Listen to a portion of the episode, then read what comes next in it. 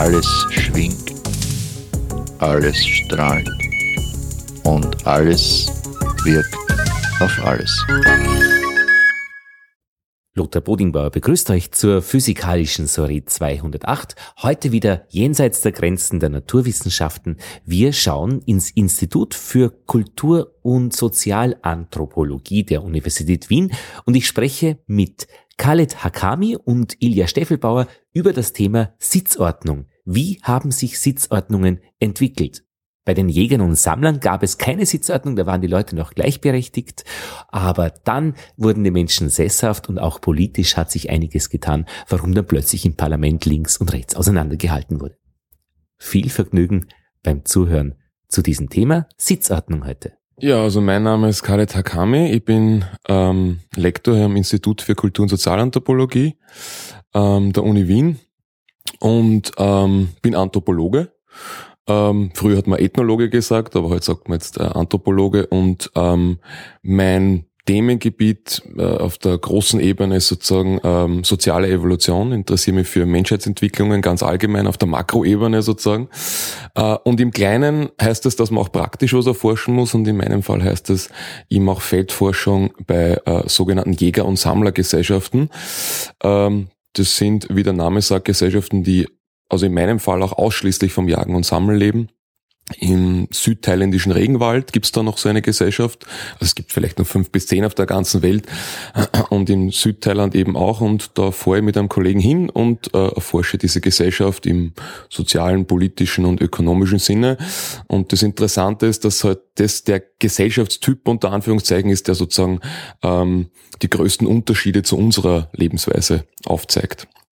Und gleichzeitig auch sehr alt ist, also das hat es ja bei uns auch einmal gegeben. Genau, also äh, ein, ein Forschungsbereich ist ja, dass wir sozusagen ähm, anhand des Studiums dieser modernen Jäger- und Sammlergesellschaften auch was über unsere Vergangenheit erfahren, weil im archäologischen Bereich gibt's da natürlich nicht viel, das liegt in der Natur der Sache bei Jäger- und Sammlergesellschaften.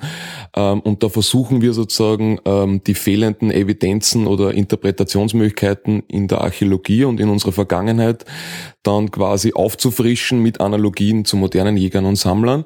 Und das ist deswegen interessant, weil wir dadurch äh, ja, über 95 Prozent unserer Menschheitsgeschichte im Grunde was erfahren, weil wir 95 Prozent, wenn man jetzt die gesamte Zeit des Homo sapiens rechnet, ja als Jäger und Sammler gelebt haben. Und insofern ist es absolut gerechnet der dominanteste Gesellschaftstyp gewesen. Und da muss man halt äh, die Mühen auf sich nehmen heutzutage und zu diesen natürlich sehr marginalisierten, inzwischen äh, marginalisierten Gesellschaften äh, hinzukommen und bei denen zu forschen. Es gibt einige Schwierigkeiten, bis man dort ist und bis man halt die Sprache gelernt hat und bis man mit denen sozusagen auf Du und Du ist. Aber im Grunde ist das von der Praxis her mein Forschungsgebiet, aber immer um größere Fragen zu beantworten und nicht jetzt nur rein über diese Gesellschaft was herauszufinden. Irgendwann wurden wir dann, haben wir in der Schule gelernt, sesshaft und dann sind wir eigentlich zur Sitzordnung gekommen, äh, weil wer sesshaft ist, der sitzt. Ja, also ähm, Stimmt, äh, wir finden natürlich, also wir können auch durch diese Untersuchungen herausfinden, zum Beispiel, warum es überhaupt den Übergang zum, zur Sesshaftigkeit gegeben hat.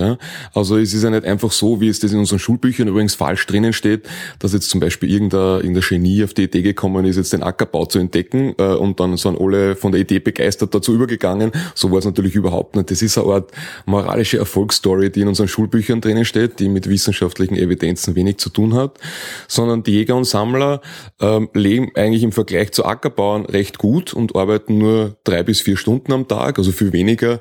Kein Jäger und Sammler heute würde freiwillig sesshaft werden. Das sind halt andere Zwänge, die dahinter stehen. Ähm, und diese Jäger und Sammler leben auch relativ regelfrei, was solche konkreten Regeln wie zum Beispiel Sitzordnungen betrifft.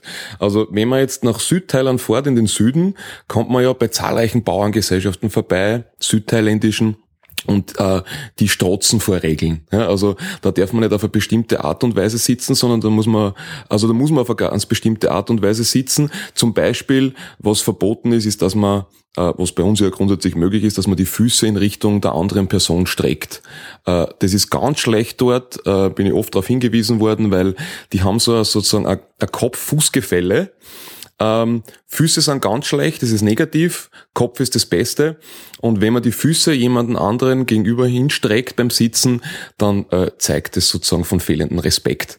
Ähm, dann gibt's ein paar andere Regeln auch noch, zum Beispiel ähm, das, äh, der König ist sehr wichtig, die Königsfamilie, da hängt immer ein Bild von der Königsfamilie in, in jedem Bauernhaus und äh, da darf man zum Beispiel nicht drüber sitzen. Also das Bild muss immer höher hängen, als man steht oder man sitzt. Und da gibt's ganz unterschiedliche Regeln. Und das Interessante ist, wenn man dann in den Regenwald kommt zu den Jägern und Sammlern, die nennen sich selber Manie. Und die leben schon seit geschätzten 45.000 Jahren dort. Die Thais sind da erst vor 800 Jahren dort eingewandert. Die haben sich auch genetisch kaum vermischt. Und wenn man dorthin kommt, trifft man plötzlich ein ganz anderes Leben äh, ohne diese Regeln. Also bei der Manie kann man sitzen und liegen, wie man will. Da können sie auch die Partner, die Ehepartner angreifen und kuscheln miteinander, was die Thais überhaupt nicht machen. Da darf man sie in der Öffentlichkeit quasi nicht angreifen. Ähm, also man hat unmittelbar sozusagen ähm, an einem Ort so ein Switch von einer Gesellschaft und einem Regelsystem zu einem anderen. Und das kann man jetzt natürlich auch auf soziale Evolution umlegen, von Jäger und Sammler so zum Ackerbauer, ne? der weitaus stärkere Regeln hat im Gesellschaftssystem als das Jäger und Sammler. Aber wenn man bei den Jägern und Sammlern lebt und wir sind halt da mitgegangen und haben äh, versucht mitzuleben und haben das auch dann getan, dann kommt man drauf, dort gibt's eigentlich keine Regeln. Also in dem Sinn.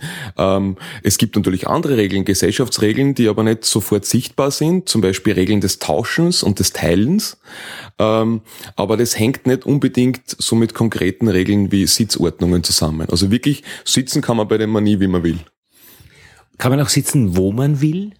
Ja, man kann im Grunde sitzen, wo man will. Es gibt nur äh, bezüglich sozusagen der Individualsphäre unter Anführungszeichen gibt es gewisse Regeln. Man kann zum Beispiel nicht einfach in einen anderen Windschirm reingehen als Erwachsener. So äh, ein Windschirm ist es sagen ähm, deren, deren Häuser. Das sind jetzt keine festen Behausungen, sondern das sind so naja, so drei, vier Quadratmeter große ähm, Bereiche, wo unten Holz aufliegt oder man das aufschichtet auf circa fünf bis zehn Zentimeter Höhe und dann kommt dahinter noch so eine Art eben Windschirm, ähm, auf einer Seite, das ist so von äh, Geflecht von diversen, diversen Fahnen, damit kein Regen durchkommt und Bananenblätter drauf. Also es ist so ein kleiner, kleiner Unterschlupf im weitesten Sinne. Ähm, und da leben diese Kleinfamilien drinnen und so eine Jäger- und Sammlergesellschaft besteht naja, also so eine Gruppe besteht so aus 25 bis 45 Leuten, das wechselt immer jeden Tag, das fluktuiert sehr stark. Und jede Kleinfamilie oder Kernfamilie hat eben so einen Windschirm, da kann man nicht einfach reingehen. Kinder dürfen überall hin, aber ähm, die Erwachsenen müssten eigentlich theoretisch fragen, ob sie in den anderen Windschirm hinein können. Ähm, aber andererseits kann man sich aus den Windschirmen auch nehmen, was man will. Also man darf zwar nicht unbedingt dort Zeit verbringen und sich hinsetzen lange und dann einfach so den Windschirm okkupieren, aber man darf in einen anderen Windschirm, um etwas zu nehmen. Die haben so ein eigenes Regelwerk, das dazu dient, dass sozusagen Waren in dieser Gesellschaft verteilt werden. Und das nennt man Demand Sharing, also aufgefordertes äh, oder aufgefordertes Teilen, äh, wo man sich einfach Sachen nimmt. Also wenn ich zum Beispiel mit Zigaretten komme und ich sitze in meinem Windschirm, dann kommt einer und nimmt mir gleich 90 Prozent meiner Zigaretten, die ich eigentlich für alle mitgebracht habe, aber dem kann man es genauso wieder wegnehmen. Und durch das gegenseitige Nehmen, unter Anführungszeichen, wird es dann sozusagen verteilt, ohne dass irgendeine bestimmte Person verteilt. Ähm, und da gibt es natürlich gewisse Regeln, aber Sitzordnung in dem Sinn gibt es bei dem Manie keine. Und wenn Sie sich treffen, um etwas gemeinsam zu besprechen in einer Gruppe, sitzt man auch zufällig oder gibt es einen Chef, der dann immer ja, vorne sitzt und wer links und rechts neben Ihnen sitzt, ist auch sehr bedeutend?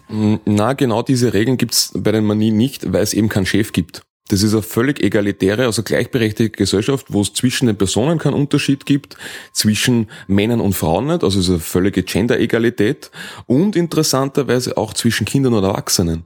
Also während wir sozusagen Kindheit definieren als, oder Kinder als bisschen geschützte Gefäße im weitesten Sinne, auf die man aufpassen muss, ist das dort überhaupt nicht der Fall. Also die kleinen Kinder spielen dort mit so Riesenmessern, ähm, wo man aufpassen muss als Forscher, wenn man daneben sitzt. Ähm, oder sie rauchen auch schon, wenn sie zwei Jahre alt sind, weil kein Unterschied gemacht wird zwischen Erwachsenen und Kindern. Das heißt, es gibt in dem Sinn keinen Chef, also auch keine Sitzordnung rund um den Chef, sondern die bleiben in den Windschirmen. Äh, man muss sich vorstellen, das spitze alles auf na, jetzt sage ich mal 100 bis 150 Quadratmeter ab. Ähm, die schreien sich also sozusagen gegenseitig äh, an, unter Anführungszeichen, wenn sie in den Windschirmen sitzen. Also das heißt, die setzen sich nicht wirklich zusammen, um etwas zu besprechen, sondern jeder schiebt einen Kommentar aus seinem Windschirm heraus. Das ist recht nett in der Nacht, wenn man nur die Lagerfeuer sieht, dann hört man die Stimmen. Aber dass man sich jetzt zu einer Besprechung zusammensitzt, nur dazu, die hierarchisch organisiert ist, das gibt's nicht. Jetzt muss ich noch fragen, Windschirm, äh, ist Windschirm, also so wie der Wind und der Schirm, also ein deutsches Wort, genau. oder ist es ein, äh, da, äh, Na, wir, wir übersetzen das mit Windschirm. Äh, die Manie sagen dazu Happoi. Und das bedeutet einfach sozusagen, ja, Art Unterschlupf oder so. Ja. Also wir sagen halt Windschirm dazu, weil man halt das, also das Ding gewährleistet, dass man sozusagen durch Regen und Wind geschützt ist. Aber es ist jetzt wirklich nicht wirklich eine Behausung in dem Sinn. Es ist nach drei Seiten offen. Ähm, man hat zwei bis drei äh, Feuerstellen dabei, die man unbedingt am Laufen halten sollte, weil sonst kommen die Tiere, die Kleinen.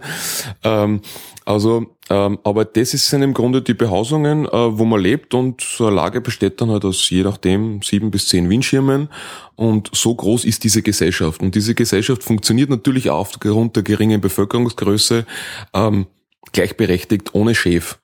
Und darum braucht es im weitesten Sinne kein Ordnungssystem, das sich dann in Sitzordnungen zeigt, ähm, um die Gesellschachaft am Laufen zu halten. Also diese ganzen ritualisierten Sitzordnungen, das kommt eigentlich erst mit dem Ackerbau wirklich. Danke mir fürs Erste. Sehr spannend. Ilja Stechelbauer, gell? Ja. Äh, ich bin die anderen fünf Prozent. Also ich bin sozusagen äh, meiner Ausbildung nach Historiker und eigentlich Altertumswissenschaftler, also Althistoriker und äh, habe in den letzten Jahren hauptsächlich das gemacht, was sich heute Globalgeschichte nennt. Also ich interessiere mich für die Geschichte äh, der gesamten Welt, nicht nur der alten euromediterranen Zone, für die ich ursprünglich ausgebildet wurde. Und so sind wir auch immer wieder mal zusammengekommen, abgesehen von unserer äh, gemeinsamen Studienvergangenheit und durch unser Interesse eben für soziale Evolution. Also da genau an dem Punkt, wo wir eigentlich sind, wenn sich Gesellschaften verändern, dann verändern sie auch die Regeln oder es entstehen neue Regeln, weil es einen Bedarf dafür gibt. Also kein Mensch führt Regeln ein, weil es dann Spaß macht, einfach Regeln einzuhalten. Wir wissen alle, dass es keinen Spaß macht, Regeln einzuhalten in den meisten Fällen, sondern äh, gesellschaftliche Regeln wie Sitzordnungen äh, müssen irgendeine Funktion haben, üblicherweise. Ja? Das heißt, es geht darum, wenn ich äh, ein Regelsystem implementiere und das durchsetze und ich muss ja auch durchsetzen, es wird ja welche geben, die sich nicht dran halten wollen. Äh, das heißt, ich muss Sanktionen im schlimmsten Fall setzen. Ne? Äh, dann muss das irgendeine Funktion haben. Und der Khaled hat ja schon, glaube ich, ein gutes Stichwort gegeben und äh, da sind wir schon auf dem Weg. Es hat tatsächlich was mit der Sesshaftwerdung wahrscheinlich zu tun oder mit dem Übergang zu einer Agrargesellschaft. Ja? Das heißt, Sammler- und Jägergesellschaften, mit denen du dich beschäftigst und die wir ja aus der Geschichte auch kennen, also hängt der Garten vor Alaska, da existieren die ja noch bis in die jüngste Vergangenheit, ne? Äh, die haben keinen Bedarf an einer Sitzordnung, ja? weil es äh, gibt keine Hierarchie zum Beispiel wie du ja gesagt hast, die ausgedrückt werden muss, dadurch, wer vorn sitzt, links sitzt, rechts sitzt und so weiter. In Ackerbaugesellschaften wird das dann anders, ja?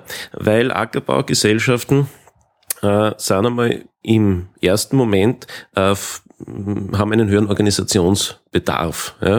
Äh, wenn man jetzt die alten Theorien zur sozialen Evolution durchdeklinieren wollten, müsste man sagen, am Anfang haben wir es mit Ackerbauerngesellschaften zu tun, die halt auf Dorfebene, also äh, organisiert sind und äh, wo also mehrere Haushalte, und da fängt schon an, der Haushalt zentriert sich ja auch um irgendeine Person, ne? äh, meinen Haushaltsvorstand vielleicht sogar, äh, wo mehrere Haushalte irgendwie ihre Handlungen koordinieren müssen und die auch kultische, also religiöse oder andere Aktivitäten gemeinsam unternehmen. Alles das sind Nebenprodukte dieser Sesshaftwerdung und Entwicklung hin zu Ackerbaugesellschaften. Und äh, sobald also solche wichtigen sozialen Aktivitäten gemeinsam stattfinden, ja, braucht es irgendeine Ordnung, wie die Leute im Raum arrangiert sind. Ja? Weil eine Sitzordnung ist ja im Prinzip einfach eine Anordnung von Menschen im Raum. Das ist wieder so äh, ein schönes Beispiel dafür, äh, wenn wir heute ein Auditorium aufstellen, dann richtet sich das auf einen Sprecher aus. In der Kirche ist das also dieselbe Anordnung, keiner Mauer, vorne steht der Priester und die Gemeinde sitzt ausgerichtet auf diesen.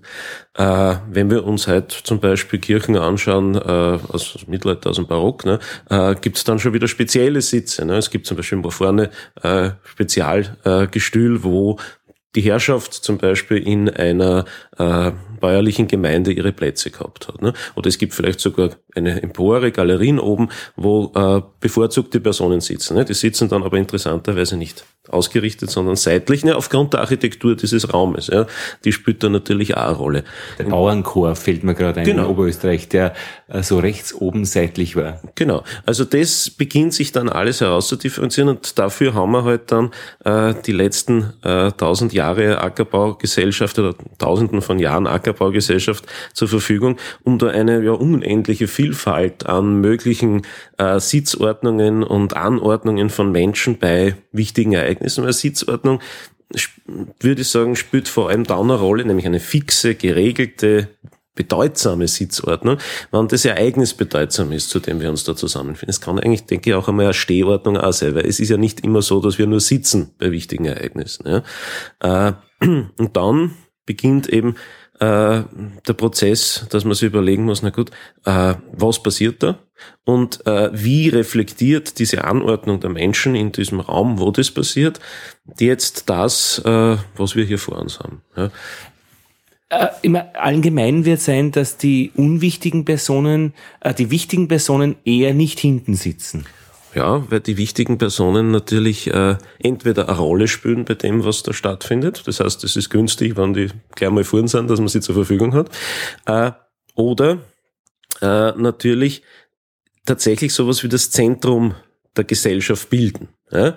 Äh, während die, die hinten sitzen, der Terminologie zum Feudalsystem in Europa gibt es den schönen Begriff Hintersassen, das ja genau das heißt, also die, die hinter jemanden sitzen, ja, äh, die sind ja sozusagen äh, nur da, um den, der vorne steht, quasi Rückhalt zu geben, im wahrsten Sinne des Wortes. Ja.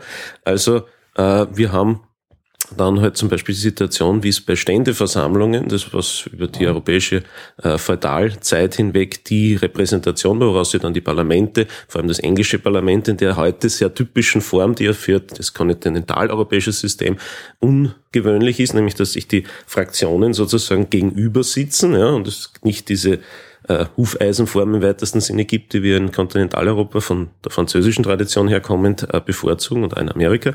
Äh, sondern das ist die alte Tradition der Ständeverfassungen. Und in denen äh, wird die Gesellschaft sozusagen nach Ständen aufgeteilt. Da hat man also den Adel, den Klerus und üblicherweise das, was man den dritten Stand nennt. Da denkt man jetzt natürlich sofort an die französische Nationalversammlung, die, äh, wo der dritte Stand ja dann das gesprengt hat, die Sitzordnung im wahrsten Sinne des Wortes und äh, sich diese neue Sitzordnung etabliert. Und da ist es jetzt einmal so, wir haben sozusagen drei Sphären. Wir haben die Geistlichen, wir haben die weltlichen Adeligen und wir haben die Bürgerlichen. Und die sitzen zum Beispiel in der, im alten englischen Parlament oder auch in der französischen Nationalversammlung, die aus dem Mittelalter heraus diese Tradition entwickelt, oder auch im Reichstag des Heiligen Römischen Reichs in äh, Polen, im, im Sejm, sitzen die sozusagen auf äh, drei Seiten eines Raumes. Der Klerus auf der einen, gegenüber der Adel und auf der dritten Seite der dritte Stand. Und an der vierten Seite sitzt der Souverän. Also da sitzt der Kaiserkönig, wer auch immer halt der Souverän ist, mit seinen Funktionären. Also was wir halt die Minister nennen würden oder die Regierung. Ja.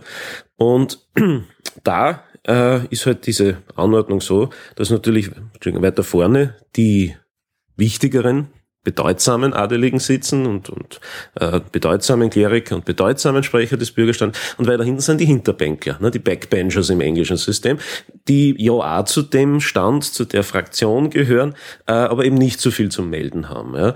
Und Aber auch durchaus da hinten schon Geschäfte vorbereiten. Also wir waren im Rathaus dabei und da tut sich hinten eigentlich noch sehr viel mehr wie vorn. Freilich, äh, gerade hinten kann sich natürlich sehr viel tun, weil äh, da bist du ja auch aus dem Rampenlicht. Ne? Also die, alles, was vorne passiert, das hat ja auch ein bisschen was mit, mit einer Bühnencharakter eines Theaters, äh, nämlich eines sozusagen politischen Theaters. Äh, das, was vorne passiert, das ist das, was wichtig ist. Dort, alles, was dort passiert, ist auch tatsächlich bedeutsam. Ja, wenn dort jemand aufsteht und was sagt, dann hat das Auswirkungen In den Protokollen. in den Protokollen und in einer in einer Gesellschaft, also sozusagen, was Gott des europäischen Mittelalters, wo also äh, das, das Schriftliche noch nicht so wichtig ist, ist das, was gesagt wird und wenn dort einer aufsteht äh, und etwas sagt, natürlich bedeutsam, weil das ist seine politische Manifestation. Äh, und Hinten kann man natürlich äh, seine, seine Deals machen und äh, wenn es dann sozusagen im, im Raum selber nicht mehr geht, dann geht man in die, äh, die Hallen und in die Gänge hinaus und dort finden dann die tatsächlichen Geschäfte oft statt. Ne?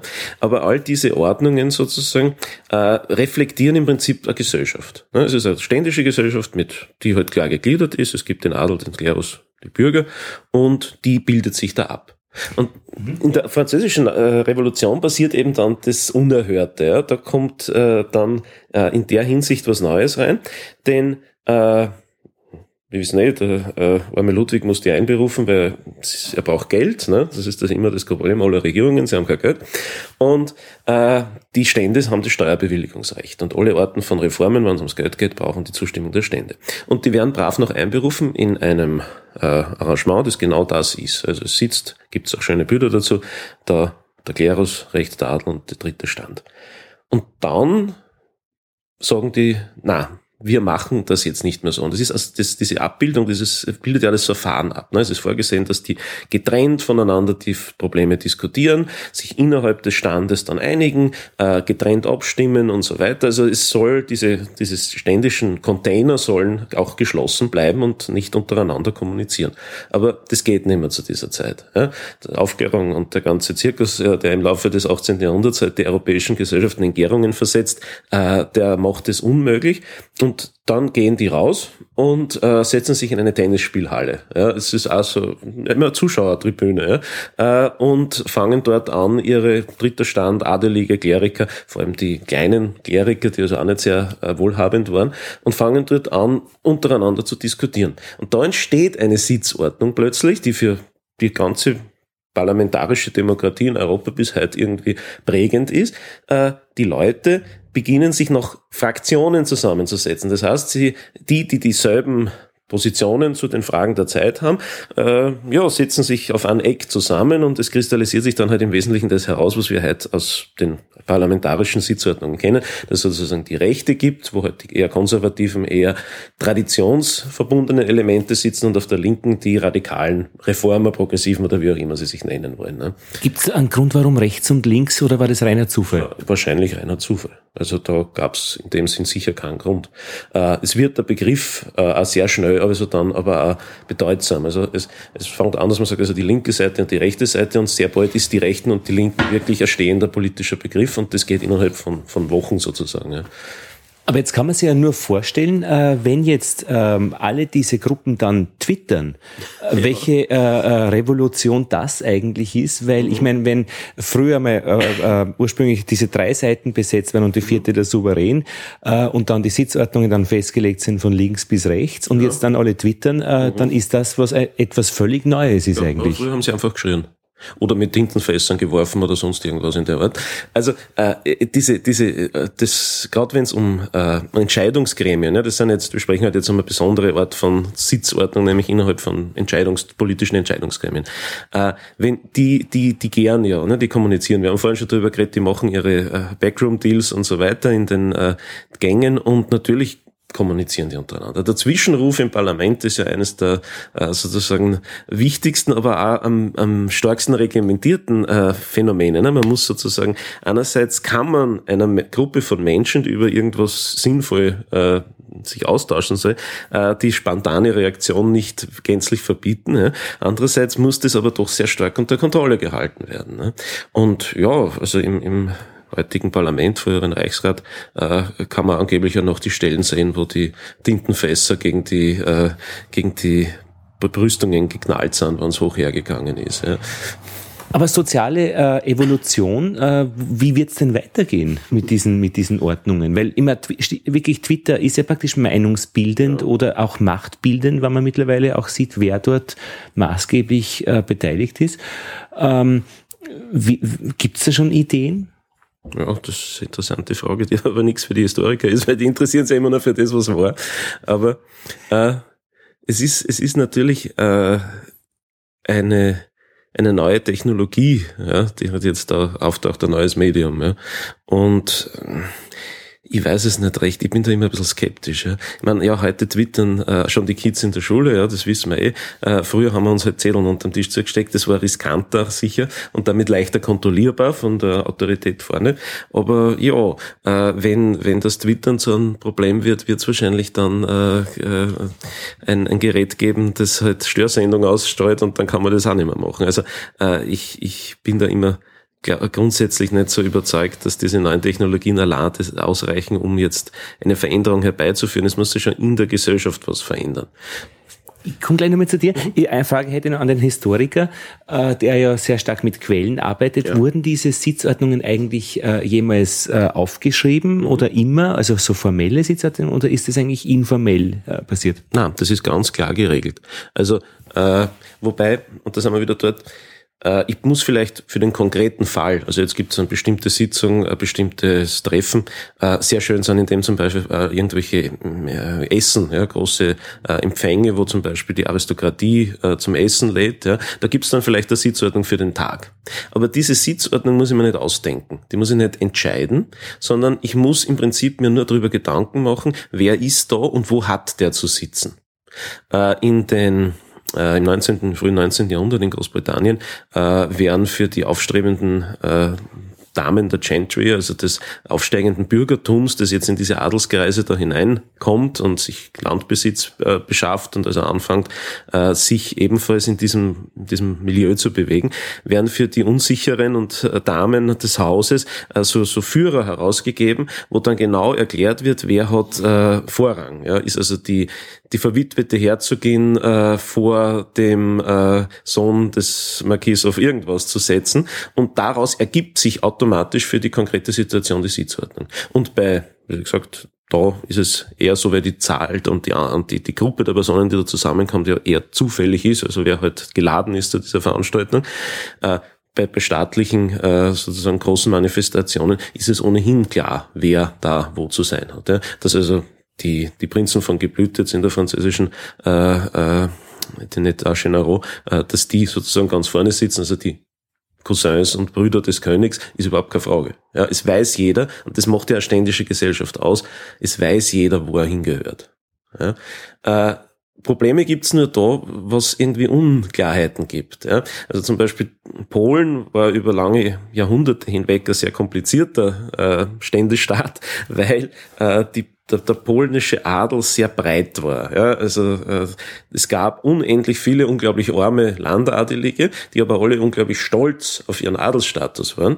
Und die wollten dann auch alle rein in diese Versammlung und wollten auch alle am Platz und wollten auch alle das Schlimme an dem Ganzen war im schlimmsten Fall ihr Veto einbringen. Da konnte ein unzufriedener Hinterbänkler das ganze parlamentarische System quasi sprengen. Ja. Äh, und da gab es dann heftige, äh, tatsächlich physische auch äh, Auseinandersetzungen, dass man da seinen Platz behaupten konnte. Nur die standen, weil das, das ging nicht mehr anders. Ja. Aber da kann es Probleme geben. Aber wenn das System sozusagen überschaubar ist und funktioniert, dann weiß jeder, wo er hingehört. Und das ist, glaube ich, ja auch das, was sich im Kleinen dann abbildet. Ja. Also in der Familie, im bäuerlichen Betrieb, wo es also zum Beispiel äh, klar ist, es gibt eine Hierarchie, da weiß jeder, dass der Hausknecht mehr wert ist als wie äh, die anderen Knechte sozusagen, weil da ist eine Hierarchie schon vorhanden. Ja? Und der hat natürlich auch dann einen besseren Platz beim Tisch der dann auch meistens verbunden ist mit einem besseren Zugang zu bestimmten, äh, ja, nicht so häufig äh, oder nicht so reichlich vorhandenen Speisen und so weiter. Nämlich das Fleisch in der Suppe. Ja, genau, das ist das, was natürlich das ausmacht. Ne? Also äh, man braucht über diese Sitzordnungen nicht verhandeln. Es wird immer dann kritisch, wenn es irgendjemanden gibt, der irgendwie stört. Also nicht unbedingt aktiv stört, sondern äh, dessen Status irgendwie ambivalent ist. Das bildet sich dann auch zum Beispiel in, in, in äh, der Überlieferung von, von, von Sagen und Legenden ab. Ja? Zum Beispiel in, in der irischen äh, Sagentradition, äh, inselkeltische Welt des Frühmittelalters, Eisenzeit, so siebtes, achtes Jahrhundert, äh, da wird sehr häufig darüber gestritten, äh, über den, äh, den bevorzugten Platz und auch in dem Fall den Zugang zum sogenannten Heldenstück, also zum besten Stück vom Braten, ja, äh, weil diese, diese Helden, also diese Kriegerelite in der Zeit, die ist noch relativ homogen. Also da gibt es noch nicht wirklich so eine Hierarchie. Es gibt den König, der ist klar, aber alle anderen, mh, da geht es immer darum, wer hat momentan das meiste Prestige. Wer hat also mh, im schlimmsten Fall tatsächlich die meisten Köpfe an seiner Haustüre hängen. Ja? Und äh, da stehen die dann auf und sagen, nein, ich beanspruche das Heldenstück und, über, und dann streiten sie drüber im schlimmsten Fall gehen sie raus und klären das wie Männer. Ja? Äh, und einer kommt dann zurück und der hat dann den Platz, der andere braucht nie wieder einen. Und das wird dann auch in, den, in diesen äh, äh, Erzählungen thematisiert. Ja? Weil das sind spannende Geschichten, wenn da zwei berühmte äh, Persönlichkeiten sozusagen über das Vorrecht streiten.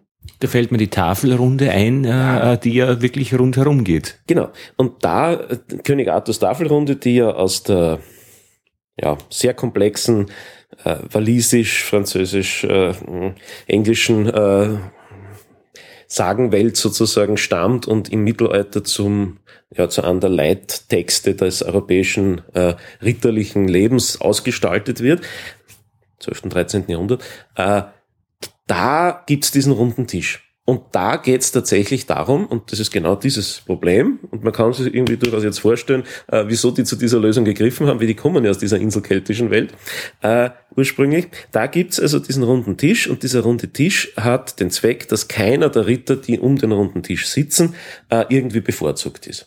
Aber auch wieder Evolution. Wenn sie sie nämlich geprügelt und getötet hätten, hätten Genau. sie nämlich an gemeinsamer Stärke verloren. Richtig. Äh, Es gibt natürlich schon sowas wie eine leichte Hierarchie. Es gibt in der Mitte natürlich den Platz für den Artus, ne? und links und rechts von ihm sind schon die zwei bevorzugten äh, Campen. Aber alle anderen, die dann an diesem Tisch sitzen, sind im Prinzip äh, gleichrangig. Ja? Und das, das macht diesen, diesen Mythos dieser Tafelrunde auch aus, der dann in der europäischen Welt dieser äh, Feudaladeligen immer wieder äh, rezipiert wird. Ja? Also die, die machen äh, immer wieder den Versuch, diese, diese idealisierte arthurische Welt zu, wieder zu erstehen zu lassen. Ja? Es gibt dann bis ins 16. Jahrhundert hinein Tafelrunden, Turniere, ja, wo also die Ritter sich, äh, die Adeligen sich treffen und man also so eine Tafelrunde aufstellt und man versucht sozusagen, man spürt das nach, im wahrsten Sinne des Wortes. Also die äh, campen an diesen Turnieren, treten nicht an als sie selbst, sondern als Ritter der Tafelrunde mit den entsprechenden Fantasiewappen. Ja. Und das ist natürlich auch sehr typisch für aristokratische Gesellschaften. Äh, Aristokratien, sagen wir wieder bei diesen armen Polen, die damit ja dann ihr Reich verloren haben, ja, weil Polen ist ja im Endeffekt durch die politische Unfähigkeit dieses Parlaments zu Entscheidungen zu kommen, dreimal geteilt worden und dann war es weg von der Landkarte für lange Zeit. Ne? Äh, diese Aristokratien versuchen natürlich untereinander möglichst äh, egalitär zu erscheinen. Ja, also äh, englisches Beispiel jetzt dazu, äh, der Hochadel spricht sich immer mit dem Titel an, ja? also Wessex, Oxford oder was auch immer. Ja? Äh, aber mh, man macht kein großes Gewesen, man ist per Du. Ja? Man spricht sich mit dem Titel im Sinne des, äh, des Lehens an, des Höchsten, das der inne hat. So wie heute im österreichischen Außenministerium, du Herr Botschafter. Genau. Also wenn man dort arbeitet, ist man per Du, aber eben mit Titel. Genau, man versucht sich möglichst sozusagen äh, schon seine, seine gesellschaftliche herausgehobene Position zu, zu belassen, aber man macht kein großes Gewese darum, ob der eine jetzt nur ein Baron, ein Marquis oder ein Graf ist, ja, äh, weil es geht um den Zusammenhalt dieser Elite gegen die anderen. Ja, äh, das ist auch ein Phänomen, das man äh, sozusagen allgemein beobachten kann. Äh, auch die, die Samurai in Japan, ja, die äh, in der Teezeremonie zum Beispiel ihre zwar in sehr kleiner Gruppe, ja, eine kleine Sitzordnung haben, achten dabei darauf, dass also keine Rangunterschiede gemacht werden. Ja, dass also niemand das Gefühl hat, er ist irgendwie benachteiligt. Ja. Also es ist innerhalb von geschlossenen Gruppen, die äh, gemeinsames Interesse haben, natürlich äh, versucht man möglichst egalitär zu erscheinen, äh, wenn es darum geht, sozusagen die Hierarchien äh, zu betonen. Ja, dann schafft man Ordnungen, Still- Stehordnungen, was auch immer, die das auch sichtbar machen. Äh, Das Ritual des Sichtbarmachen ist ja unglaublich wichtig. Ja, wir sind, äh, vorhin die Frage war ganz gut, ist das aufgezeichnet? Ja, es wird auch tatsächlich oft aufgezeichnet im Sinne von, es gibt Bilder davon, wie das ausgeschaut hat. Maler, Künstler bilden das ab. Äh, aber äh, die Manifestation selbst, das, dass man dort steht, dort sitzt, das ist der entscheidende Akt. Ja, äh, nicht, dass es irgendwo niedergelegt ist. Ne? der Erfolg der ganzen Sache. Der Osteuropa-Forscher äh, Oliver Schmidt hat erzählt, ähm, der hat so die äh, Dalmatien im späten Mittelalter äh, untersucht, ja, spätes Mittelalter, und er hat von Prozessionen erzählt, äh, wo die Prozession ja eigentlich so äh, eigentlich eine bewegte Sitzordnung ist, wo man auch eben manifestiert, wer wo ist, und dass es da auch äh, Wickel gegeben hat, weil sich äh, die Geliebte von einem hineingedrängt hat in die Gruppe der adeligen Frauen. Und sie hat gesagt, na na, das ist mein Platz da drinnen. Und da hat großen Streit gegeben. Genau. Das sind immer die kritischen Situationen. Ne? Wenn irgendjemand auf eine Position beharrt, Position, also sehr schön, dass man das so sagen kann, ne? da, wo bist du hingestellt? Äh, die Position, äh, die, die ihm nach der Meinung anderer vielleicht nicht zusteht. Ja? Khaled, jetzt, ja, du hättest. Ja, ich wollte dazu sagen, wir haben natürlich jetzt äh, sehr viel darüber geredet, wie jetzt die Sitzordnung oder die Ordnung in einem Raum sozusagen die Gesellschaft repräsentiert. Es ist aber auch sozusagen umgekehrt der Fall, dass sozusagen dieses Ritual im weitesten Sinne auch in Form von Sitzordnungen dann sozusagen wieder einen Impuls an die Gesellschaft gibt. Wenn ich jetzt ein ethnologisches Beispiel nehme, ein Kollege von mir hat bei den Batak geforscht in Nordsumatra und die haben ganz gewisse äh, Regeln und Ordnungen, also sozusagen weit entfernt von einer Industriegesellschaft, ähm, Kinship-based Society, also verwandtschaftsbasierte Gesellschaft, wo die ein irrsinnig kompliziertes Verwandtschaftssystem haben. Äh, wir stellen uns sozusagen die äh, äh, indigenen Gesellschaften immer so einfach strukturiert vor, wenn wir in Universumdokumentationen schauen, haben aber ein hochkomplexes Verwandtschaftssystem, das ja funktionieren muss, damit diese Gesellschaft sozusagen unter anderem ähm, ihre Ökonomie sozusagen ähm, irgendwie am Laufen halten kann. Und dazu gibt's eben sozusagen im Kleinen dann diese ähm, Rituale, die sozusagen im Grunde nur idealisierte Formen der Gesellschaftsordnung darstellen. Also die, äh, die Verwandtschaftsordnung, die relativ komplex ist, da gibt's sozusagen äh, äh, Allianzbeziehungen, also Heiratsbeziehungen, da gibt's Deszendenzbeziehungen, wo sozusagen Rechte und Pflichten weitergegeben werden sozusagen vertikal und horizontal eben diese Heiratsbeziehungen. Und da ist ein irrsinnig komplexes Geflecht dahinter, wo jeder wissen muss, wo er hingehört. Äh, auch wie in später historischer Zeit muss man seinen Platz kennen, nur im Verwandtschaftsgefüge. Das heißt, die wissen dann oft bis zu zehn Generationen zurück ihren Platz in der Verwandtschaftsordnung. Man kann sich vorstellen, bei zehn Generationen sind das irrsinnig viele Leute.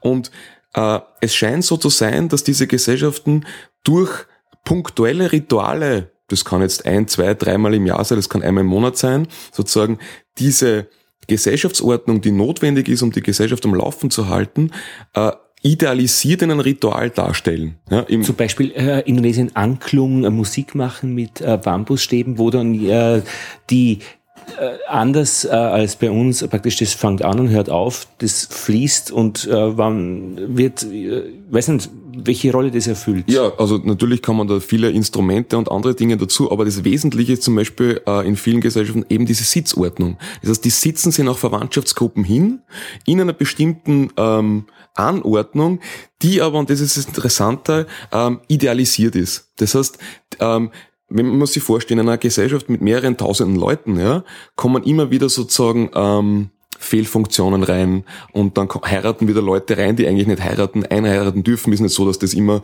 100% funktioniert, sondern es äh, gibt immer wieder sozusagen Fehlläufe und äh, da kommt sozusagen Sand ins Getriebe bei so einer riesigen Gesellschaft. Und durch diese Rituale, wenn sie die hinsitzen, weiß dann wieder jeder sozusagen, wie es sein muss, wie es sein soll. Das heißt, dieses Ritual gibt dann Signal in die Gesellschaft, okay, diese Heiratsallianz sollte eigentlich mit dieser Heiratsallianz, mit dieser anderen Gruppe kooperieren. Äh, auch wenn es im Alltag oft sozusagen zu Verschiebungen kommt, wird dann sozusagen idealisiert wieder das dargestellt und es ist eine Art Check-and-Balance-System. Das, das Gesellschaft läuft praktisch immer oft aus dem Ruder und durch dieses Ritual wird man wieder sozusagen äh, daran erinnert, unbewusst oder bewusst, so sollte es sein und so wird sozusagen die Funktion fortgesetzt. Das heißt, es ist nicht nur eine Reflexion, also so reflektiert nicht nur die Gesellschaft, Gesellschaftsordnung, sondern wird auch aktiv wieder auf die Gesellschaftsordnung eingewirkt, indem man sich sozusagen zusammenfindet und das Ideal durchspielt im weitesten Sinne. Aber das, da müssen wir gar nicht so weit schauen äh, nach Sumatra, sondern brauchen wir nur bei uns äh, bleiben. Also äh, in großen Familienverbänden ist, gibt es immer wieder ein Begräbnis, gibt es immer wieder eine Hochzeit genau und genau so äh, findet ja. das statt, wie beschrieben. Ich meine, was spielen wir Weihnachten in Wahrheit durch? Die perfekte Kleinfamilie, ja, die aber in der Realität so nicht funktioniert. Ja?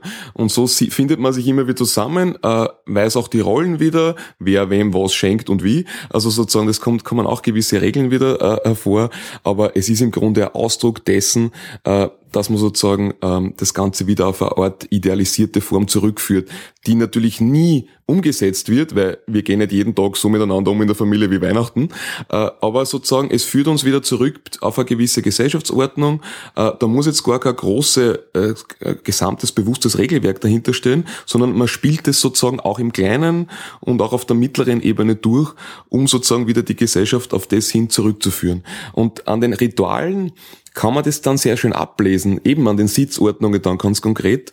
Ähm, da braucht man oft nicht die gesamte Gesellschaft studieren, was natürlich sehr schwierig ist, sondern man nimmt sich so Indikatoren als Sozialwissenschaftler, wo man dann so eine Gesellschaft im Idealen oder eben im Nicht-Idealen ablesen kann im weitesten Sinne.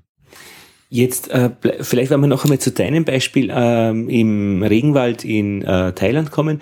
Äh, das ist ja das Nicht-Beispiel einer Sitzordnung und einer, einer äh, herkömmlichen Ordnung. Wenn du als Forscher kommst, bist du wahrscheinlich dann doch eine Ehrenperson, oder? Also eine oder oder bist du du kommst einfach hin. Genau, ich komme einfach hin. Ähm, natürlich, ich muss mich natürlich an die Regeln dieser Gesellschaft halten und das oberste, oberste Regel dieser Gesellschaft ist das Teilprinzip. Ähm, das heißt Sharing ähm, im Englischen und das heißt, äh, man muss von der ersten Minute an teilen mit den Leuten. Das heißt, es haben andere Forscher vor uns schon versucht, äh, mit denen Kontakt aufzunehmen, denen mitzuleben. Kontakt kann man mit ihnen aufnehmen, aber mitleben mit ihnen ist das Entscheidende. Und das haben wir nur deswegen geschafft, weil wir schon von anderen Jägern und Sammlergesellschaften gewusst haben, sozusagen aus der Theorie. Da ist Teilen sehr wichtig. Haben wir uns gedacht, das wird dort auch so sein. Und tatsächlich haben wir von der ersten Minute an Zigaretten, Kaffee und was wir halt so mitgehabt haben, geteilt. Und die haben gesehen, aha, die halten sich an die Regeln und äh, deswegen haben wir es dann irgendwie im weiteren Sinne geschafft. Andere Forscher, die den Kaffee nur für sich gemacht haben, eine Zigarette, da waren die am nächsten Tag verschwunden im Regenwald und die haben nicht gewusst, warum. Und wir haben natürlich aus der Jäger- und Sammlerforschung schon gewusst, an diese Regeln müssen wir uns halten und darum haben wir es auch geschafft und das müssen wir bis heute machen. Ja? Äh, mit diesen Leuten teilen, also Dinge mitbringen und auf eine nach bestimmten Regeln und auf bestimmte Art und Weise teilen. Und dann ist es für, okay für die Gesellschaft. Aber äh, man darf jetzt nicht glauben, die warten jetzt nur auf die Anthropologen, bis die kommen, das ist was Besonderes. Natürlich ähm, haben viele von denen äh, zum ersten Mal einen äh, äh, weißen Menschen gesehen und wir waren natürlich interessant, genauso wie mein Fotoapparat um die erste halbe Stunde interessant war. Aber wenn das für diese Leute im weiteren Verlauf ihres Lebens oder unmittelbar für Überleben kann, keine Bedeutung hat, keinen Sinn macht, dann ist das uninteressant. Äh, eher im Gegenteil, wir belasten ja diese Leute, weil wir können ja nichts. Also ich kann, ich habe am Anfang nicht Feuer machen können, nicht jagen, nicht sammeln, ich kann gar nichts. Ich fange dort als ein Dreijähriger im Grunde wieder an. Mir hat jeden Tag ein Vierjähriger geholfen, das Feuer anmachen, weil ich es nicht können habe. Also man ist total abhängig von, man ist eher Belastung. Das Einzige, was man den Leuten dort bietet, ist Unterhaltung, weil ähm, äh, man macht ständig Sachen falsch und man wird ständig ausgelacht. Also es und eine tolle Nase hat. Und eine tolle Nase hat, was auch immer. Ja, aber sozusagen, äh, ich glaube, ein Mitgrund Grund, warum uns die aufgenommen haben, unter Anführungszeichen, ist, dass wir halt einen Unterhaltungswert haben. Also man steht in der Früh auf, wird angeschaut von 35 Leute, bis man sie wieder niederlegt und die warten nur drauf, dass man was falsch macht. Ähm, und insofern ähm, helfen die ja dann nicht sofort, sondern die lassen dann mal machen, dann lachen sie dann aus und dann helfen, also äh, helfen sie uns erst. Also sozusagen, man hat dort überhaupt keinen übergeordneten Status im Gegensatz zu den Thais, ja, rundherum bei den Bauern, die ja schon sozusagen einen westlichen Einfluss äh, durchaus haben und da Zeitschriften und teilweise auch ähm, vereinzelte Fernseher haben und so weiter, die bekommen natürlich diese westliche Welt schon viel mehr mit. Und für die Thais ist es so, dass je größer und je weißer man ist, desto besser ist man. Und wenn man, je dunkler man ist, desto schlechter ist man im weitesten Sinne. Ähm, und wir sind jetzt so wahnsinnig toll für diese Leute teilweise, oder Heiratskandidaten Nummer eins, wenn wir in unser Dorf kommen. Bei den Jägern und Sammlern überhaupt nicht. Ja? Also da ist es fast, fast das Gegenteil. Äh, wir sind dort äh, unter Anführungszeichen vollkommen uninteressant für irgendwelche Frauen, weil wir halt nichts können. Ja, also warum sollten die einen Mann nehmen, der nicht jagen und sammeln und Feuer machen kann? Ja? Also da merkt man schon, dass eine andere Hierarchie, nämlich die westliche Hierarchie, da im weitesten Sinne hineinkommt bei den Teilbauern, während das bei den äh, Jägern und Sammlern im Regenwald überhaupt nicht der Fall ist. Und äh, bei den Teilbauern dann, äh, dass man dann auch wenn man dann sitzt im Haus oder äh, dort äh, in der Nähe des äh, Bildes des Königs wahrscheinlich sitzen wird Ja. als Ehrengast. Genau, da muss man dann beim Essen sitzt man dann so auf einer bestimmten Fläche um, äh, um das, um sozusagen die einzelnen Töpfe herum, muss man halt, wie gesagt aufpassen, dass man entweder im Schneidersitz da sitzt oder die Zehen äh, vom anderen weg äh, äh, was natürlich dann zu Unbequemlichkeiten führt für einen Europäer, der das nicht gewohnt ist, so lange am Boden zu sitzen. Meine, man gewöhnt sich da natürlich dran, aber man merkt sofort, wenn man dort sitzt bei so einer Bauernfamilie, da gibt's irrsinnige für, irrsinnig für Regeln, ja, was für Essen zuerst kommt, was für Essen danach kommt, eben wie man sitzt, ähm, äh, über welche Gespräche man spricht, man kann nicht über alles reden, gibt's auch gewisse Regeln. Und das fällt dann interessanterweise im Wald vollkommen flach, da kann man dann da hat man dann wirklich völlige Freiheit. Also es dürfte tatsächlich so zu sein, wie wir angemerkt haben, dass mit sozialer Evolution und soziale Evolution bedeutet im Grunde ähm, soziologisch, technisch gesehen Komplexitätszunahme. Und durch höhere Komplexität braucht es auch andere Qualität von Führung und Hierarchie und Eliten. Ja, alle Gesellschaften, das weiß auch jeder Soziologe aus der Organisationssoziologie, alles, was über einen bestimmten Grad an Menschen geht, sozusagen an Beteiligten, braucht Hierarchie und Organisation. Das ist jetzt keine Wertung und bin jetzt auch nicht dafür oder dagegen, sondern es ist de facto so, dass nur, dass sozusagen unter einer bestimmten Bevölkerungsgröße es eigentlich möglich ist, egalitär im weitesten Sinne zu leben. Jetzt muss ich euch selbst noch fragen, vielleicht, ähm, wie, äh, wie haltet ihr denn äh, das mit den Sitzordnungen? Wo äh, fügt ihr euch? Wo seid ihr äh, aufmüpfig? Wo ignoriert ihr sie? Oder wie habt ihr das kennengelernt, das Kind zu Hause? Hat da jeder seinen Platz gehabt? Interessante Frage. Ich denke gerade drüber nach. Also, ich könnte jetzt nicht behaupten, dass ich irgendwo jemals in, in sehr strikten Sitzordnungen verfangen war, außer jetzt also vielleicht in dienstlichen Situationen, was halt eine fixe Anordnung von, von Personen gibt, jetzt, äh, die meinetwegen in einer Reihenfolge Reihenfolge ist jetzt auch Sitzordnung, aber es ist, kann durchaus ein pragmatisches sein, hat jetzt keine, äh, keine Rangfolge in dem Sinn automatisch. Aber im familiären Kreis war das bei uns eigentlich nie ein Thema und ist es jetzt auch heute für mich nicht. Nie einen festen Platz gehabt? Äh, Oder auch Ja, nur aus der Gewohnheit Ich wollte gerade sagen, eher im, im Sinne einer Gewohnheit. Ja, das könnte man schon sagen. Äh, Gewohnheit, ja. Und ich bin, glaube ich, das ist vielleicht jetzt auch äh, von wegen freie Platzwahl, wenn wir das am Anfang angesprochen haben, das ist jetzt dann eine Charakterfrage. Ich bin grundsätzlich auch eher ein Hinterbänker. Also wenn ich einen, einen, einen Vortragssaal oder ein Auditorium betritt, neige ich dazu, mir eher weiter hinten hinzusetzen, äh, solange äh, meine Sehfähigkeit das noch zulässt, äh, wäre das wahrscheinlich auch beibehalten. Ne? Also wenn es keine Regeln gibt, kommt es, glaube ich, sehr stark einfach auf die Persönlichkeit an. Ob man sich ja gerne nach vorne äh, in, ins Rampenlicht äh, drängt oder eher nicht dazu neigt. Ne? Äh, ansonsten, ja, also ich glaube, darf ich das nur sagen, wie du das vorhin gesagt hast, Weihnachten, äh, wir sind nicht jeden Tag so zueinander wie Weihnachten. Ne? Und wir, rekre wir rekreieren da diese Ideale äh, ja nicht Kleinfamilie, sondern eigentlich immer nur die Mehrgenerationenfamilie. Ne? Also dieses äh, fiktive bürgerliche Konstrukt äh, des, des 19. Jahrhunderts, das in der Form äh, auch nie so dominant war, wie wir glauben. Ja? Also diese Mehrgenerationenfamilie, gerade die ländliche Mehrgenerationenfamilie, ist ja so fast sowas wie ein, ein Fetisch. Äh, jetzt können wir die Politik äh, bemühen, also der Leute, die eher rechts in den Parlamenten sitzen.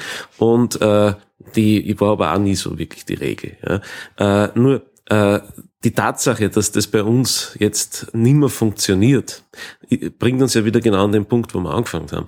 Äh, unsere Gesellschaft funktioniert nicht mehr so. Ja, wir haben halt ganz andere Familienstrukturen, wir haben ganz andere Hierarchien, äh, nämlich in Bezug auf Einkommen und so weiter, ja, äh, so dass also diese, diese, dieses Ritual keinen Sinn mehr macht. Ja, es, es, es, wir versuchen verzweifelt etwas abzubilden, was es in Wirklichkeit nicht mehr gibt. Und darum scheitert es also kläglich. Also die Zahl der Weihnachtshasser in unserer äh, Gesellschaft, glaube ich, ist mittlerweile sehr groß, weil wir eben dazu gezwungen sind, äh, ein Ideal zu rekonstruieren und das führt dann zu großen Spannungen. Es gibt dazu einen sehr guten österreichischen Film, der vielleicht bekannt ist. Äh, und äh, das äh, äh, O Tannenbaum äh, mit dem, äh, mein Gott, wer hat da alle mitgespielt? Äh, fällt mir jetzt leider nicht mehr ein. Aber, oh, nachrecherchieren. Bildet das wunderbar ab, sozusagen der verzweifelte Versuch einer, äh, einer Familie sozusagen dieses bürgerliche Ideal äh, einmal im Jahr zu leben, das aber natürlich grauenhaft scheitert. Und woran man gleich anknüpfen kann, weil äh, Untersuchungen zeigen, dass die meisten äh, Beziehungstrennungen kurz nach Weihnachten passieren. Da versucht man vorher sozusagen noch die, die Fassade aufrechtzuerhalten und, und sozusagen dem äh, sozusagen der restlichen Familie das nicht anzutun oder was auch immer.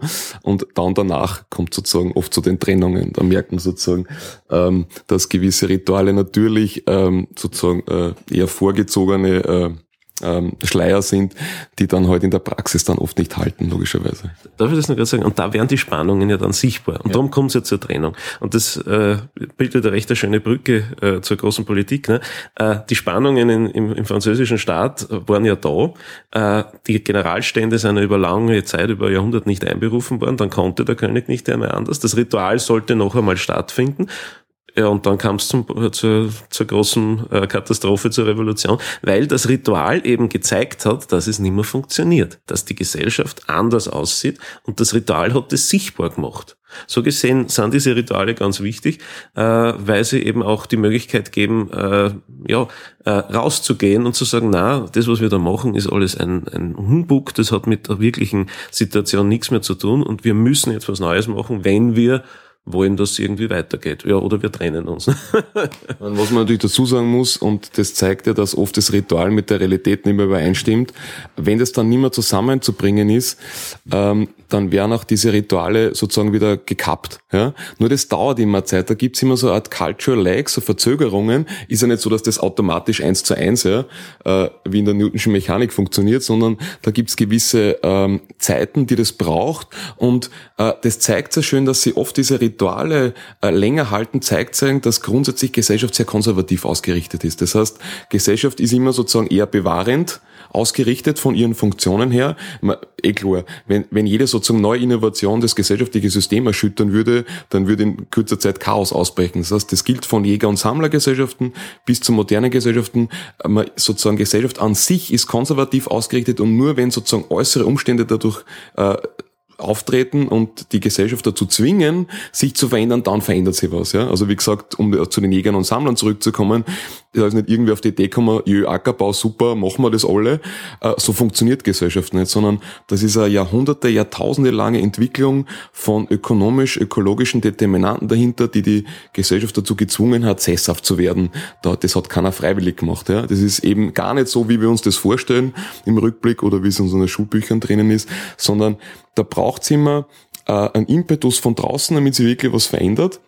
Und dann, selbst dann, versucht sozusagen die Gesellschaft sich im weitesten Sinne zu wehren, weil sie sich auf die bestehenden Muster natürlich irgendwie ähm, ähm, verlässt.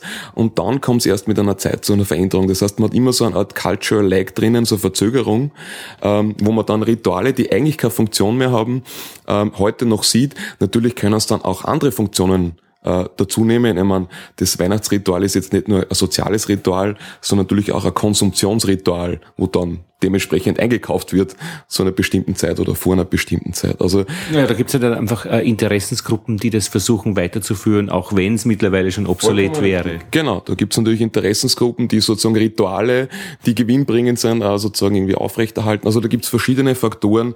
Man kann nicht einfach eins zu eins sagen, das reflektiert jetzt die Gesellschaft. Und das muss man sich eben dann genau anschauen, welche Rituale sozusagen entsprechen jetzt funktional jetzt nimmer äh, der, der heutigen Zeit im weiteren Sinne, welche haben eine andere Funktion angenommen. Also da muss man immer, das ist eben dann die sozialwissenschaftliche Herausforderung, wenn man sich das anschaut, was reflektiert das alles oder was reflektiert das nicht mehr im weitesten Sinne. Ähm, die Jäger- und Sammlergesellschaft, ähm, was hat denn also ich, meine, ich kann mir sehr gut vorstellen, es ist ja äh, dieses an einem Platz zurückkehren ist ja eigentlich, wenn man es vermeiden kann, äh, anstrengend. Also praktisch, wenn man, warum soll man immer an einen Platz zurückkehren? Also ist Jäger- äh, und Sammlergesellschaft eher das, was man macht, wenn man keine Zwänge hat. Was waren da die Zwänge, dass, dass die äh, plötzlich sesshaft geworden sind und Ackerbau betrieben haben? Kann man das, ist das kompliziert zu erklären? Na, nicht kompliziert. Ich meine, die, es gibt natürlich zahlreiche äh, Theorien, aber jetzt zusammengefasst ähm, könnte man sagen, unterm Strich war es, hat es damit zu tun, dass aufgrund äh, dem, dem zu Ende gehen der letzten äh, Eiszeit oder Kaltperiode eigentlich ähm, das Großwild ausgestorben ist. Also wir reden jetzt von 15 bis 12.000 vor Christus, wo halt, äh, bestimmte, die Megafauna ausgestorben ist, auf die sich diese Jäger und Sammler spezialisiert haben. Und diese Megafauna hat sozusagen gewisse Eigenschaften gehabt, diese Tiere, an die sich sozusagen die Jäger und Sammler anpassen mussten. Die haben zum Beispiel sehr weite Strecken zurückgelegt, musste äh, eine ganz andere Mobilität an den Tag legen. Man hat sozusagen äh, wenn man jetzt ein Mammut gejagt hat, nur ein Tier gejagt und man hat schon Fleisch für äh, relativ lange Zeit gehabt, je nachdem, wie man es konservieren hat können. Ähm, und nach dem Aussterben dieser Megafauna hat man sich sozusagen auf immer kleinere Tiere spezialisieren müssen. Man wurde, äh, die Jäger und Sammler wurden sogenannte Breitspektrum-Jäger und Sammler. Das heißt, sie haben sich nicht mehr eben auf diese großen Tiere, auf wenige spezialisieren können, sondern sie haben sich auf viel mehr kleinere spezialisieren müssen, die viel weniger mobil sind wie die großen und äh, auch ganz andere Produktionsraten haben. Und es dürfte dann zu einem sogenannten äh, Overkill gekommen sein. Das heißt, ähm, die Jäger und Sammler haben teilweise, und das können wir auch heute bei den Jägern und Sammlern noch zeigen äh, oder, oder sehen, dass die teilweise für diese kleinen Tiere, was für die großen Tiere nicht möglich war, kleine Felder angelegt haben, damit die Tiere quasi zu ihnen kommen und nicht sie den Tieren nachlaufen müssen. Also diese Felder wurden am Anfang nicht dazu angelegt, dass man Ackerbau betreibt und davon lebt, sondern eher, dass man die Tiere anlockt. Und durch spezifische ähm, Technologieentwicklungen, wie zum Beispiel Pfeil und Bogen, der dann hinzukommt, äh, ist das Ganze sehr effizient geworden und ähm, durch diese zunehmende Sesshaftigkeit sind auch die Leute immer mehr geworden. Je mehr man sesshaft wird, desto äh, höher steigt da der Bevölkerungsanteil, weil als Jäger und Sammler muss man immer schauen, und das ist auch bei den Manie so, wo ich arbeite, die kriegen alle vier Jahre nur Kinder, damit sie sicherstellen, dass das erste Kind schon laufen kann und sich selbst fortbewegen kann, weil hochmobile Gesellschaft, ähm, wenn man das nächste bekommt. Und das brauchen, je sesshafter man wird, desto weniger muss man die Kinderzahl einschränken und das hat dann wieder den Effekt, dass die Bevölkerung steigt und irgendwann muss man dann auch Tiere domestizieren, zu Nahrungszwecken sozusagen ähm, nützen. Und dann muss man wieder diese Tiere miternähren. Das heißt, äh, es gibt sozusagen eine Kettenreaktion, die muss man sich über tausende von Jahren vorstellen, ähm, die eben nicht freiwillig passiert ist, sondern aufgrund von ökologischen und ökonomischen äh, Determinanten, die eigentlich damit begonnen haben, dass die letzte Eiszeit oder Kaltperiode zu Ende gegangen ist. Sprich, im Umkehrschluss heißt es, wenn das nicht passiert wäre und die Megafauna ausgestorben wird, würden wir hundertprozentig heute noch als Jäger und Sammler leben. Und äh, Stichwort Cultural Lag, äh, finden wir heute noch etwas in unseren äh, sozialen Strukturen von der Jäger- und Sammlergesellschaft, wo man eindeutig sagen kann, das ist noch von damals nichts mehr. Na, es, äh, es gibt sozusagen gewisse ähm, ja, so ideologische Ausrichtungen moderner Politik, die dann versuchen halt sozusagen ähm, diese Dinge zu finden. Äh, also jetzt, wenn man zum Beispiel Dumpstern geht oder Sharing im äh, unabhängig von Geldwirtschaft betreibt und so weiter, dann nimmt man sich oft diese Jäger und Sammler als Anleihen. Ja? Man spricht da auch vom edlen wilden Konzept, also die sind so wahnsinnig toll und leben in der, mit der Natur und teilen eben und haben eine freie Kinderziehung. Alles Mögliche gibt's da an positiven Vorteilen, aber das hat damit nichts mehr zu tun. Also sozusagen diese ähm, Gesellschaft, man muss sich immer vorstellen, Gesellschaft sind immer integrierte Systeme. Das heißt, man kann nicht einfach irgendwas rausnehmen, wie Kinderziehung oder Sharing oder was auch immer und sagen, ähm, das ist jetzt bei uns auch zu finden, sondern das hat alles eine Funktion innerhalb eines gesamtgesellschaftlichen Systems. Und wenn sich das ändert, dann ändern sich auch die Regeln. Und selbst wenn man oberflächlich noch Dinge findet, wie zum Beispiel die gehen jagen und bei uns gehen auch Leute jagen, dann hat es zwar von der Form her Ähnlichkeit, weil, man, weil beide Tiere jagen, aber es hat eine komplett unterschiedliche Funktion. Alle vier Jahre ein Kind, hast du gesagt. Ähm, wie macht man das? Ähm, naja, also Verhütung in dem Sinn gibt's keine. Ähm, aber erstens ähm, werden die Kinder viel länger gesäugt. Das heißt, man hat viel längere Stillzeiten, ja, was sich natürlich auch auf die Periode der Frau auswirkt. Dann spielt die Ernährung eine große Rolle. Ähm, je nachdem, wie die Gewichtung zwischen Proteinen und Kohlenhydraten ist, ähm, wirkt sich das auf, die, auf den Zyklus der Frau aus. Das heißt, die haben dort viel weniger und viel geringere ähm, äh, Auswirkungen, monatliche. Ähm, also insofern spielt sozusagen sowohl das Stillen als auch die Ernährung, als auch die Bewegung insgesamt. Äh, die bewegen sich also für mich und viel sportlicher unter Anführungszeichen und führen einfach ein ganz anderes Leben. Das wirkt sich natürlich auf den Zyklus aus. Also das, was wir haben heute, so äh, wie es bei Frauen bei uns jetzt ist, ähm, das ist natürlich sehr stark, nicht, nicht rein biologisch, sondern ist auch sehr stark kulturell bedingt, je nach der Ernährungsweise. Ähm, und in dem Fall ähm, säugen die die Kinder wirklich bis drei, bis drei, bis vier Jahre, bis die wirklich selbstständig sind. Und dann kommt's und da tragen sie sich in der Zeit sehr, sehr, sehr äh, stark am Körper, überall mit, wenn sie sammeln gehen. Und dann kommt's aber zu einem Switch. Sobald die selber laufen können, sind die irrsinnig selbstständig, die Kinder, und werden dann eigentlich nicht mehr von den Müttern betreut. Ähm, und dann kommt quasi alle drei, vier Jahre das nächste Kind. Das heißt, äh, was aber auch noch dazu kommt, ist der nächste Faktor. Es gibt in all diesen Gesellschaften eine sehr hohe Kindersterblichkeit. Bis zu ein Drittel der Kinder ähm, erreichen sozusagen äh, das, zweite Lebensjahr nicht.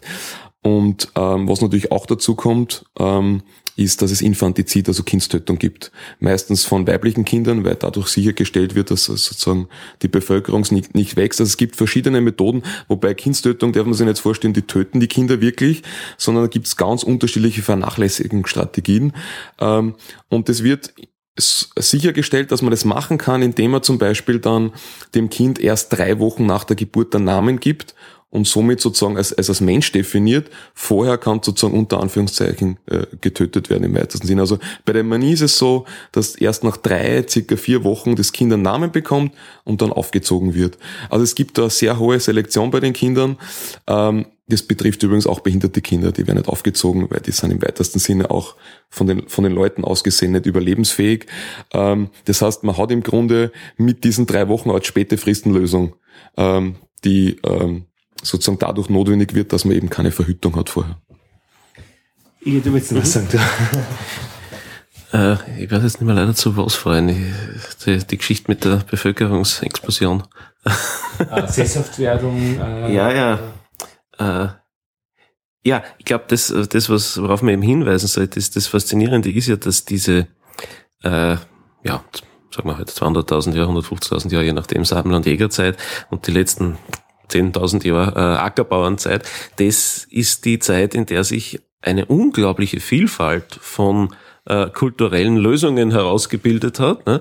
Eine ungeheure Variantenbreite von Möglichkeiten, wie man halt äh, jetzt auf den konkreten Fall der Sitzungen zu bleiben, wie man halt Gesellschaft in einer bestimmten Situation abbildet, warum, warum das sein muss, warum das wichtig ist, wozu man das braucht. Ne?